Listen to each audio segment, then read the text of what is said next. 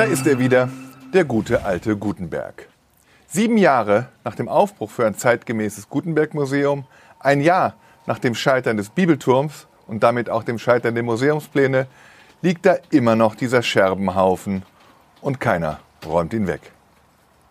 Die Bürgerinitiative redet von Hinhaltetaktik, die Stadtspitze sagt, Befriedung braucht Zeit. Doch mit den Wahlkämpfen ist die Zeit der Befriedung offenbar abgelaufen. Dass sich Bibelturmaktivist Nino Hase im heraufziehenden Oberbürgermeisterwahlkampf des Themas bemächtigen wird, ist so sicher wie das Amen in der Kirche. Der Herausforderer von Michael Ebling wird auch gleich noch das Thema Rathaus mit hineinpacken.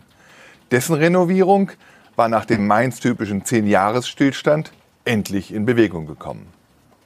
Rathaus raus und Gutenberg rein in die hässliche Bude wird die Wahlkampfparole des CDU-Kandidaten Hase lauten ohne Rücksicht darauf, dass das Thema Rathaussanierung endlich abgeräumt war und ohne jede Erhärtung für die These, dass die denkmalgeschützte Festung am Rhein für einen solchen Museumsbau auch wirklich geeignet wäre.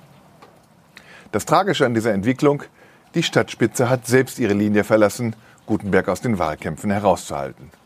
Vollmundig kündigte Kulturdezernentin Marianne Grosse vor ein paar Wochen an, dass man mit Hilfe des Landes alsbald den Bund mit an Bord nehmen wolle. Drei Anmerkungen zu diesem törichten Vorstoß. Erstens. Man kündigt kein Treffen mit der Bundeskulturbeauftragten an, zu dem es noch gar keinen Termin gibt. Zweitens. Man kündigt grundsätzlich keine Verhandlungen an, in denen man von seinem Gesprächspartner mehr bekommen möchte, als dieser eigentlich zu geben bereit ist. Und drittens.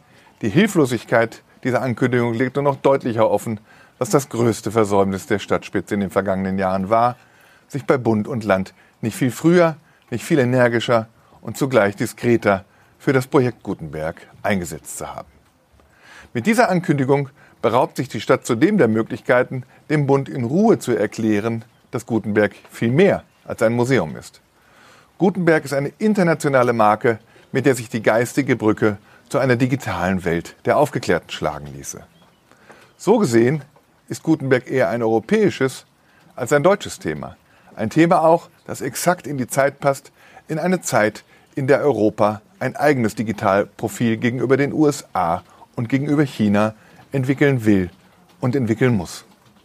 Stattdessen in Mainz hilfloses Wahlgeplänkel, nun auch von Seiten der Stadtspitze. Und demnächst dann das ganz große Wahlkampfbesteck vom kraftmeiernden Herausforderer des Oberbürgermeisters. Kein Ratschlag heute von mir. Wie das politische Mainz mit Johannes Gutenberg umgeht, lässt mich wirklich ratlos zurück. Und es lässt mich schaudernd auf die Monate bis zur OB-Wahl Ende Oktober schauen.